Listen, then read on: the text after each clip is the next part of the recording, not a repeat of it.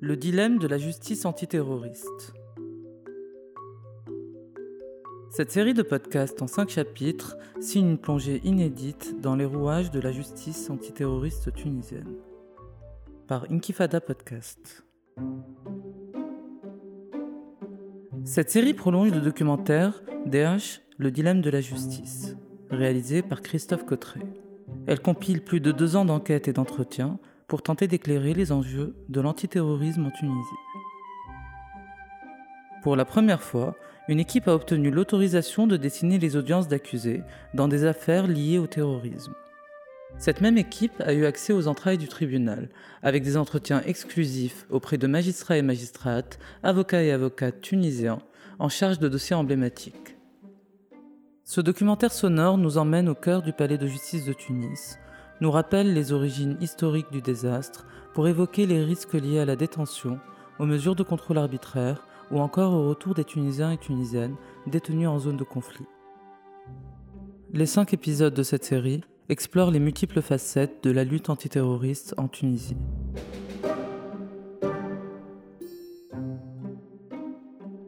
Chapitre 1 Les entrailles du palais de justice de Tunis.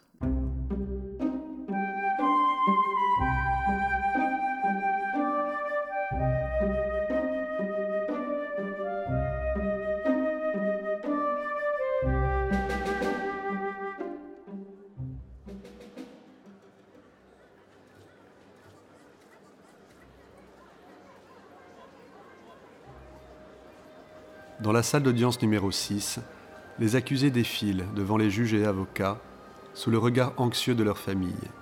Sous la pression, une jeune femme s'écroule. Dans le public, son père pleure, impuissant. Au cœur du palais de justice, les audiences s'enchaînent à l'infini, condamnant des centaines d'accusés liés de près ou de loin à des affaires de terrorisme. Ces jeunes sont l'incarnation d'un débat douloureux qui agite la justice, la sécurité et l'opinion publique. En contrebas de la place de la Casbah, en descendant la rue Bebnet sur une centaine de mètres, l'agitation quotidienne débute tôt, bien avant 8 heures du matin, pour s'évaporer comme par enchantement autour de midi. Un balai de policiers, d'avocats en toge et de toute la population de la capitale qui a affaire à la justice, c'est-à-dire beaucoup de monde. Ici se trouve le palais de justice de Tunis. En entrant dans l'enceinte de la cour du palais de justice, on passe un sas de sécurité, dépose ou non au choix, son sac dans le sas infrarouge qui est censé surveiller, fonction très théorique, un jeune policier, la plupart du temps absorbé par son téléphone ou la conversation avec un collègue.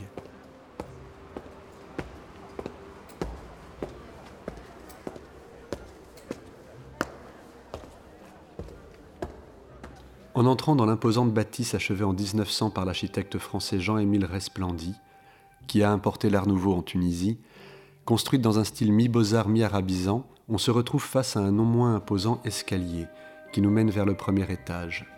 En le contournant sur la gauche, quelques pas suffisent pour nous projeter dans un couloir bruyant où les archives comme les employés semblent au purgatoire pour l'éternité. Quelques mètres encore, et l'on se retrouve face à la salle d'audience numéro 6. C'est dans les bois usés de cette salle d'audience que se jugent tous les mardis et les vendredis les procès des affaires de terrorisme. D'ailleurs, ce sont parmi les quelques mètres carrés où se juge au monde le plus grand nombre de procès en terrorisme. 4572 affaires ont été jugées entre septembre 2015 et juin 2018, pour 1804 inculpés en détention.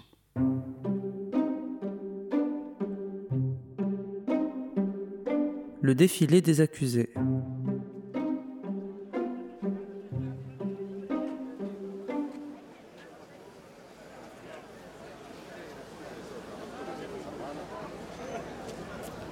Ces deux jours-là, chaque semaine, le même ballet se reproduit invariablement.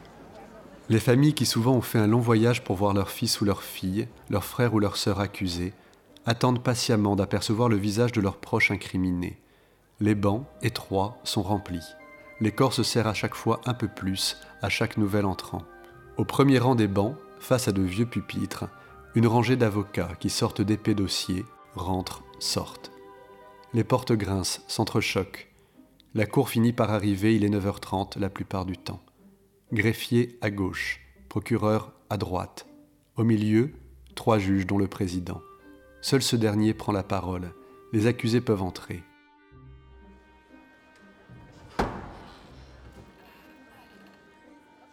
Sous bonne garde, ils et elles arrivent par groupe et complètent les bancs, bas, disposés devant la cour. Le procureur, lui, ne parle pas.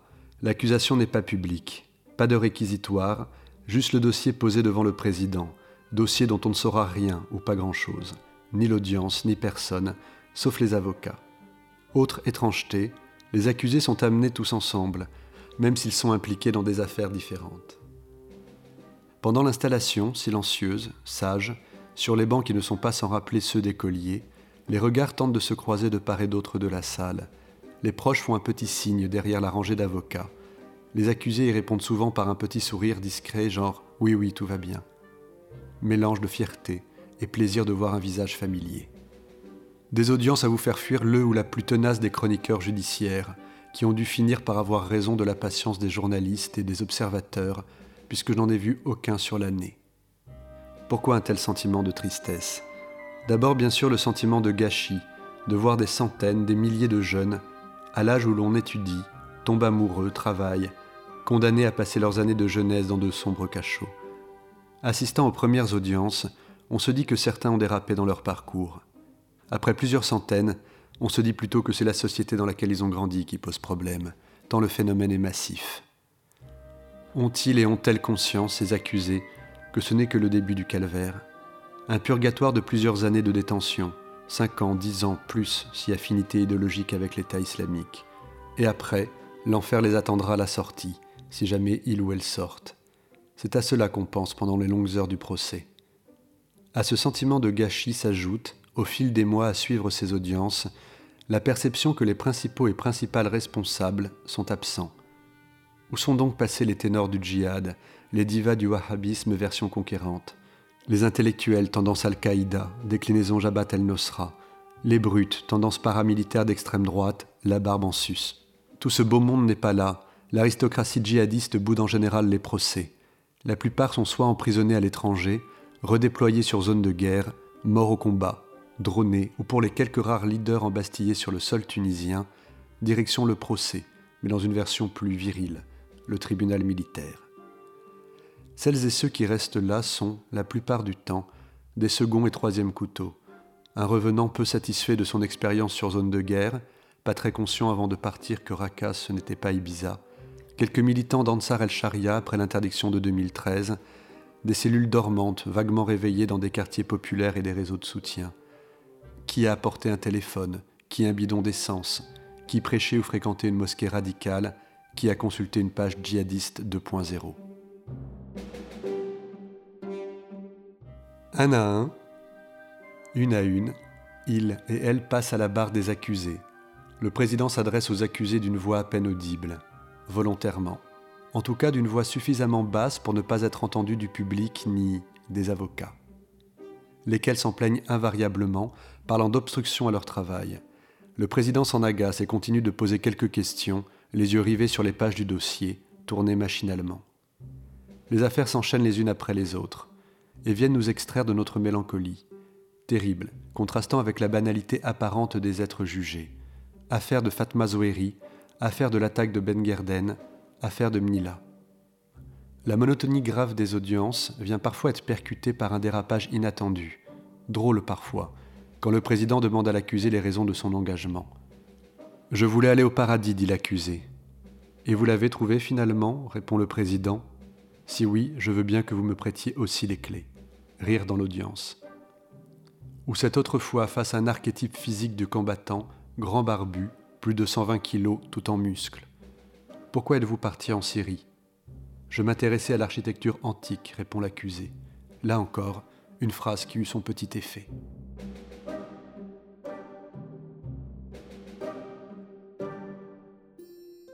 parfois bien plus pathétique. Je n'oublierai pas ce jour où la jeune et principale accusée, vingt ans à peine, dissimulée sous un niqab, s'est évanouie sous la pression de l'audience. Tandis qu'une policière tente de la relever et de la réanimer, un homme derrière moi pleure. Son père, sans âge, 70 ans, peut-être 80. La fille est évacuée, le procès reporté. D'un bout à l'autre du couloir devenu vide, le vieil homme fait inlassablement les cent pas. Ses chaussures de ville, usées, laissent apparaître ses doigts de pied. Loin de comprendre la situation, il attend patiemment sa fille, pensant qu'elle repartira avec lui. La gravité de la situation lui échappe, il était simplement venu, pensait-il, récupérer sa fille au tribunal.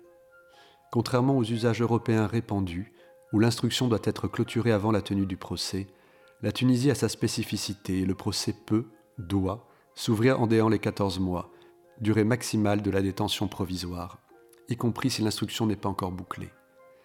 Une torture morale pour les accusés et les familles. À chaque papier manquant ou demande des juges, voici le procès reporté de plusieurs mois, et la détention peut durer des années ainsi avant le jugement définitif.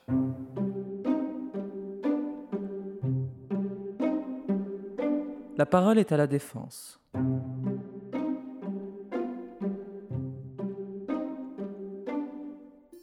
À la fin du processus finissent par se faire entendre les plaidoiries des avocats de la défense. On observe qu'une dizaine d'entre elles et eux, toujours les mêmes, se partagent presque tous les dossiers de défense antiterroriste. Beaucoup ont fait leurs premières armes dans le giron de l'association Liberté et Équité, association apparentée islamiste qui défendait les prisonniers politiques sous Ben Ali.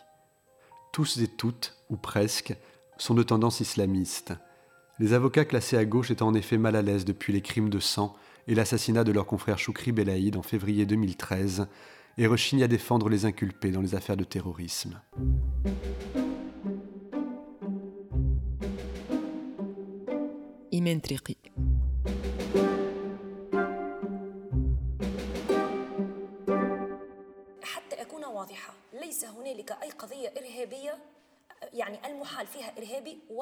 Que ce soit clair, je n'ai refusé aucune affaire de terrorisme.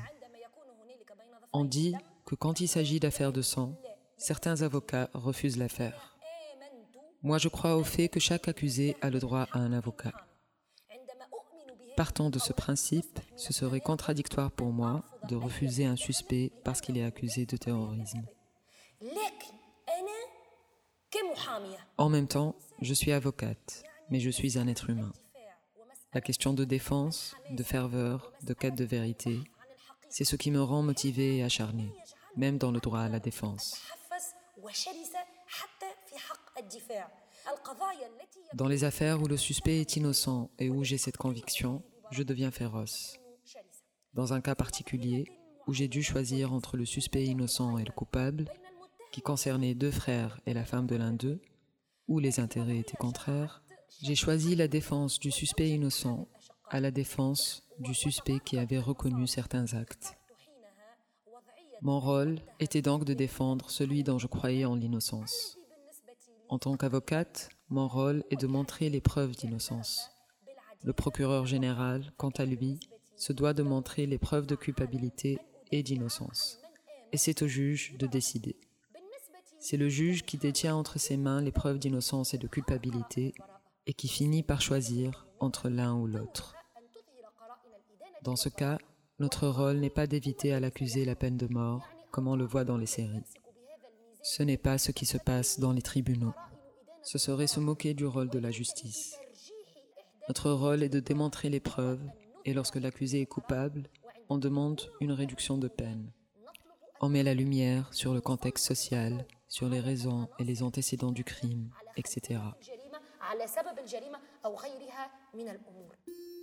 D'autres avocats, à l'inverse de Imen Triki, acceptent la défense des présumés djihadistes, reconnaissant la valeur de leur cause, mais refusent les crimes de sang. C'est le cas notamment de Anwar Ouled Ali. Depuis le début de ma carrière d'avocat, j'avais des réserves concernant certains dossiers, dont les affaires de meurtre, les crimes de sang, que ce soit des affaires de droit public ou de terrorisme. C'est une des caractéristiques du métier de pouvoir choisir ses affaires et de ne pas être dans l'obligation. Le juge, par contre, ne peut pas refuser de traiter un dossier, il doit juger toutes les affaires qu'il reçoit. Sinon, il risque d'être accusé de déni de justice. Nous, en tant que secteur privé et profession libérale, nous choisissons nos affaires, nous estimons nos efforts de manière libre, en accord avec les clients. Nous faisons du pro bono pour certaines affaires et certains clients qui sont dans le besoin. Et nous refusons les affaires que l'on considère hors de nos capacités ou principes. C'est pour ça que je ne prends pas les affaires de meurtre. Pour de nombreux dossiers, les avocats plaident le vice de procédure ou s'engouffrent dans les faiblesses du dossier d'accusation. Beaucoup de dossiers tiennent en effet sur des aveux, lesquels aveux sont, selon les avocats et les accusés, régulièrement arrachés sous la torture. Les droits de la défense sont globalement respectés depuis la Révolution. La nouvelle loi antiterroriste de 2015 a en effet connu un certain nombre d'évolutions notables, même si certaines restent encore critiquées. Parmi ces évolutions, la présence d'un avocat dès le début de la garde à vue. Toutefois, le procureur de la République peut refuser cette présence les premières 48 heures, une mesure que dénoncent les avocats. Des droits de la défense respectés, mais pas toujours ceux de l'accusé, notamment lors de l'arrestation et des premiers interrogatoires lors de ses premières 48 heures de garde à vue. Il faut attendre en effet ces 48 heures pour être transféré devant un juge au pôle antiterroriste qui décidera ou non, sur base des aveux et de l'enquête, de poursuivre ou non l'accusé. Interroger ces premières 48 heures à Gorgeni ou à la Ruina, les policiers ont donc souvent peu de temps pour faire avouer le ou la prévenu.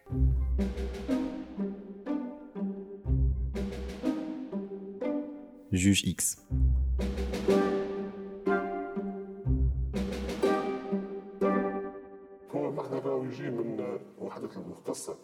Le mandat passe de l'unité spéciale antiterroriste au procureur général. Le procureur général œuvre à approfondir les recherches et renvoie le dossier à sa source ou ouvre une enquête. Dans la plupart des cas, les suspects reviennent sur leurs aveux, inscrits dans les procès-verbaux de l'enquête. Le fait est que la loi oblige à se baser sur les déclarations du suspect. L'article 155 dit que les PV rédigés en bonne et due forme et en accord avec la loi sont utilisés, sauf s'il a été prouvé que les aveux ont été obtenus sous la torture ou la contrainte. Dans ce cas, le PV est annulé. Reste la question de comment prouver que le suspect a été contraint ou torturé pendant les interrogatoires. Cette question a été partiellement résolue à travers la possibilité que l'avocat soit présent avec le suspect pendant les interrogatoires de l'enquête préliminaire dans toutes les affaires, pas seulement les terroristes. Dans certains cas, la présence d'un avocat est refusée par le procureur général pendant 48 heures. Dans ce cas, le suspect peut dire que durant cette période, il a été victime de torture ou violence. Dans tous les cas, les suspects sont détenus provisoirement sous demande du procureur général pendant cinq jours. Cette prolongation se fait à travers l'adjoint du procureur général après la lecture du procès verbal et l'écoute du suspect. Le suspect est appelé et il est examiné pour voir s'il a des traces. Par rapport aux affaires de terrorisme, l'enquête est obligatoire et se fait en cinq jours, au maximum 15 jours. Le suspect comparé devant le procureur général et le juge et s'il dit qu'il a avoué sous la violence ou la torture, un examen est pratiqué sur le champ pour ne pas que les traces disparaissent avec le temps. La meilleure manière de dépasser cette situation est la méthode pratiquée dans certains pays, comme l'Angleterre, qui est de filmer les interrogatoires afin de revoir les faits si besoin. C'est ce qui garantit le bon déroulé des interrogatoires ainsi que les dépositions du suspect. La justice sous la pression de la police.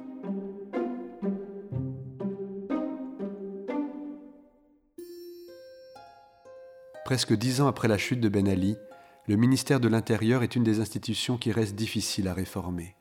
À l'époque, la police décidait et les juges obéissaient. La Tunisie a bien changé depuis lors, mais de vieilles habitudes ont parfois la vie longue. Samir Ben avant la Révolution, la justice n'était pas indépendante. Surtout quand il s'agit de grosses affaires, des consignes étaient données pour prononcer les verdicts.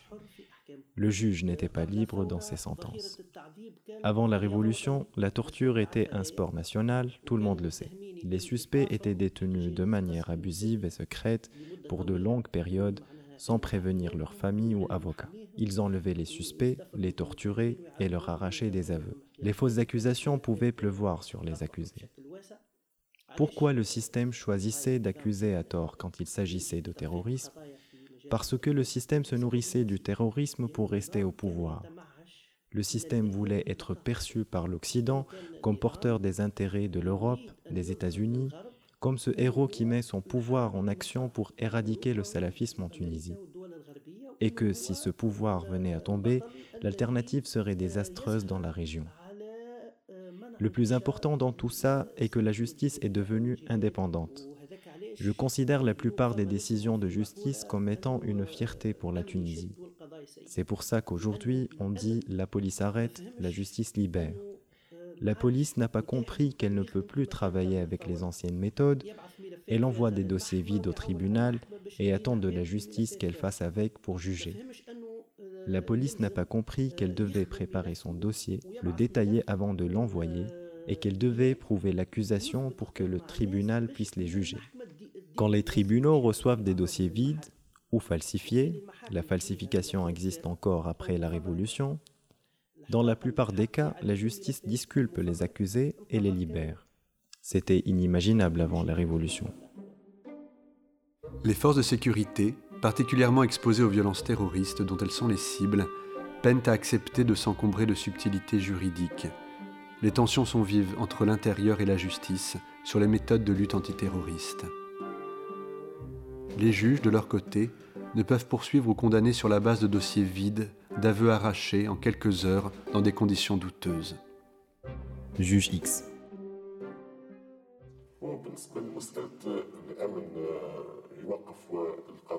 Concernant ce qu'on dit, la police arrête, la justice libère, cette question a été dépassée grâce au nouvel article 13 de procédure pénale, qui dit que même la garde à vue se fait sous la supervision du procureur général et par autorisation écrite de celui-ci.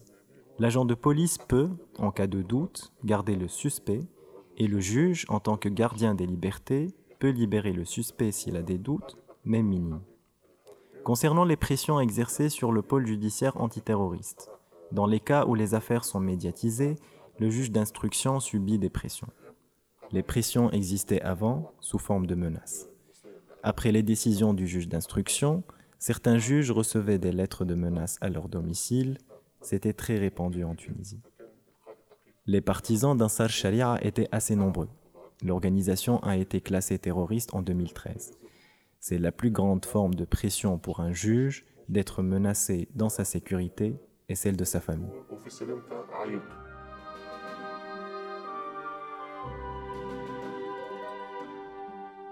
Cette tension entre sécuritaire et justice peut aussi prendre un tour beaucoup plus tragique l'affaire la plus exposée du pays en demeure la plus exacte illustration, les attentats du musée du Bardo.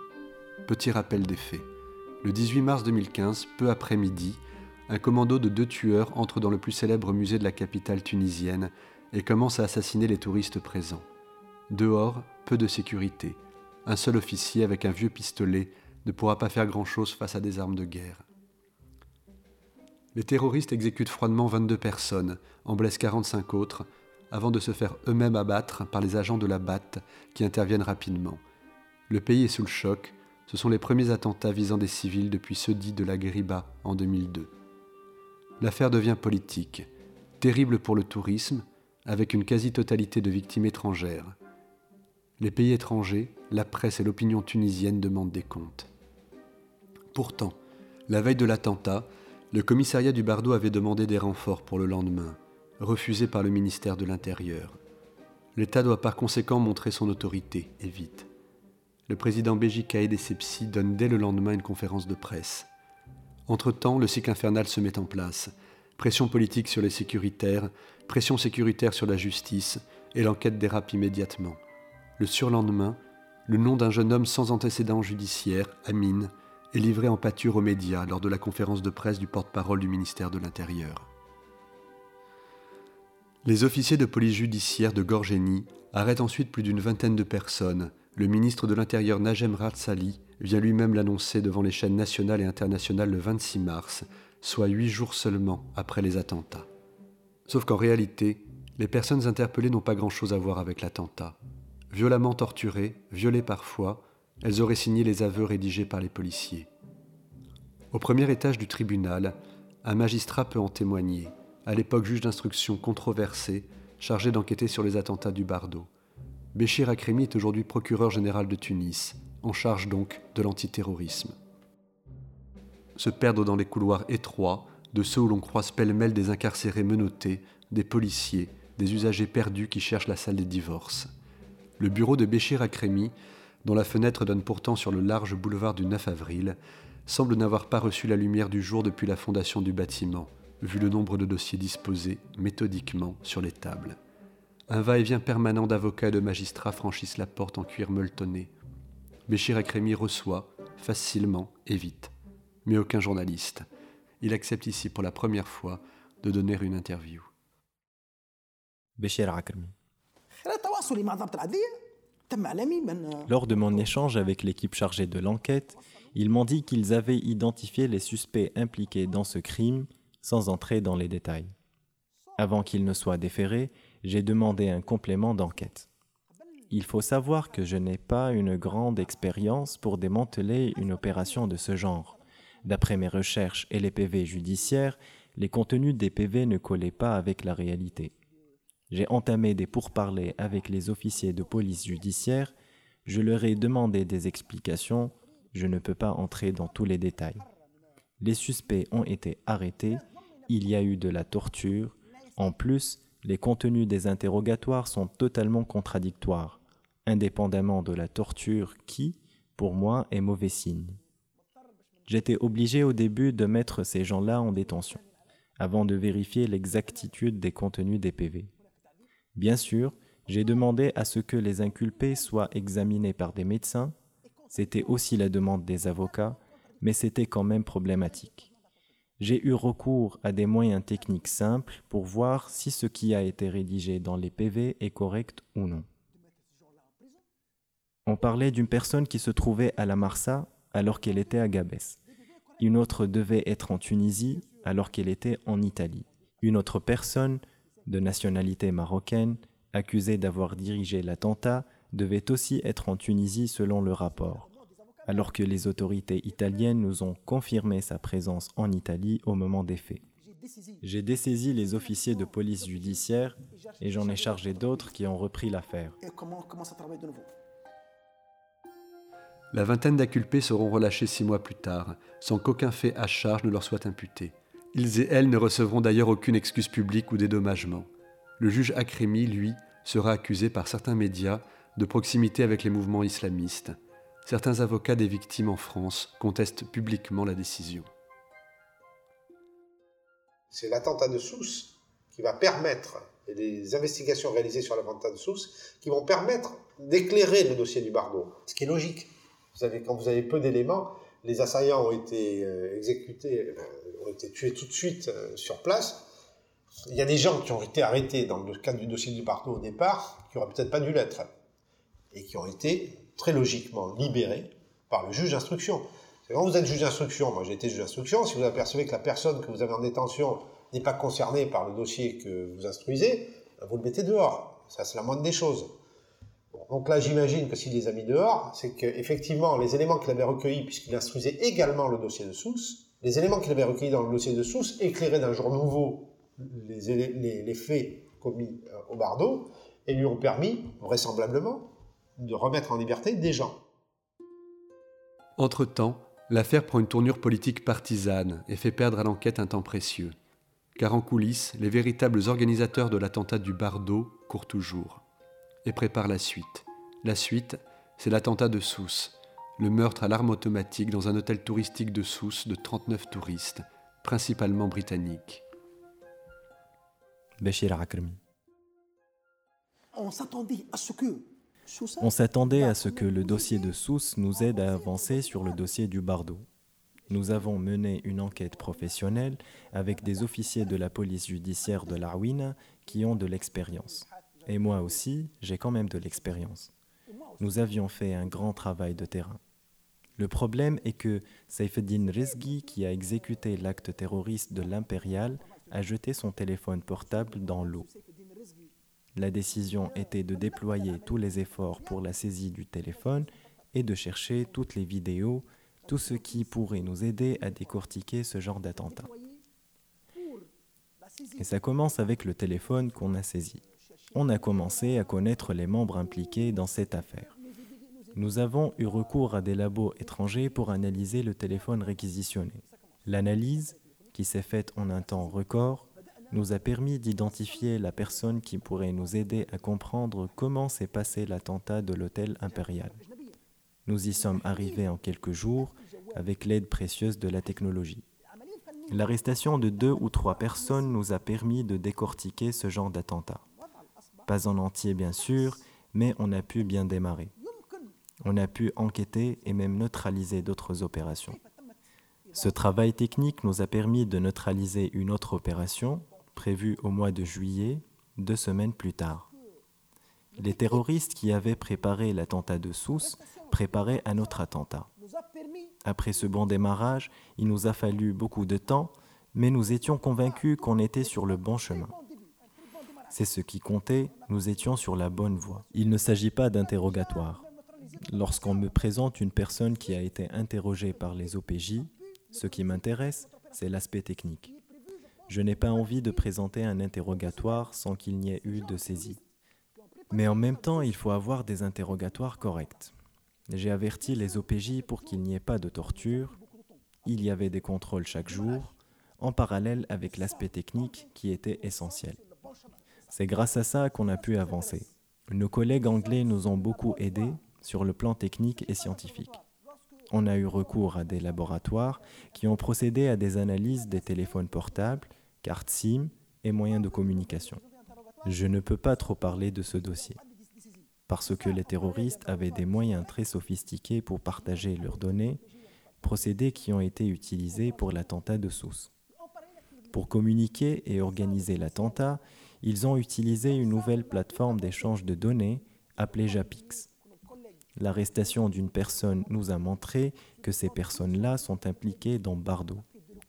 On a commencé à avancer jusqu'à 2016. On était convaincu qu'il y avait des liens étroits entre l'attentat du Bardo et celui de Sousse. Ceux qui sont impliqués dans Bardo le sont dans Sousse. Ils ont commencé à préparer Sousse après Bardo, bien sûr, avec certaines différences. L'arrestation de quelques-uns dans l'attentat de Sousse a commencé à dévoiler ce qui se passe en Tunisie depuis 2012, d'où provenaient les armes et les personnes impliquées. On a commencé avec la personne la plus dangereuse, Ahmed Larderi, c'est lui qui a géré l'attentat de Sousse à 100%. L'affaire incarne les dangers d'une justice sous pression, où personne n'a ni le temps nécessaire ni les moyens de sa mission. Le procès s'ouvrira près de trois ans plus tard. Entre-temps, la coopération internationale complexe, semée d'embûches, s'est avérée chaotique. Quand le 25 janvier 2019 s'ouvre le procès des attentats dits désormais de Bardo-Sousse, c'est toujours dans la même salle d'audience numéro 6, à l'ambiance cependant relookée pour l'occasion. C'est que ce jour-là, la presse et les observateurs et les observatrices seront présents et les débats retransmis aux familles de victimes en France et en Belgique. Ce jour-là, le président se fera exceptionnellement entendre en s'exprimant dans un micro. La première plaidoirie commencera ainsi, de la bouche de Maître Zagrouba. Nous ressentons beaucoup de peine quand on voit les enfants de ce pays se faire juger par milliers, à cause des politiques des grandes puissances. À ceux qui assistent à l'audience à Paris, la défense vous salue et vous dit Celui qui plante les épines récolte les blessures. C'est à un ailleurs politique que l'avocat de la défense vient de nous renvoyer. C'était peut-être cela, finalement, depuis le début, le malaise à ces procès. La phrase était polémique, contestable même, il le savait. Mais elle reflétait aussi ce que certains et certaines dans l'audience avaient en tête.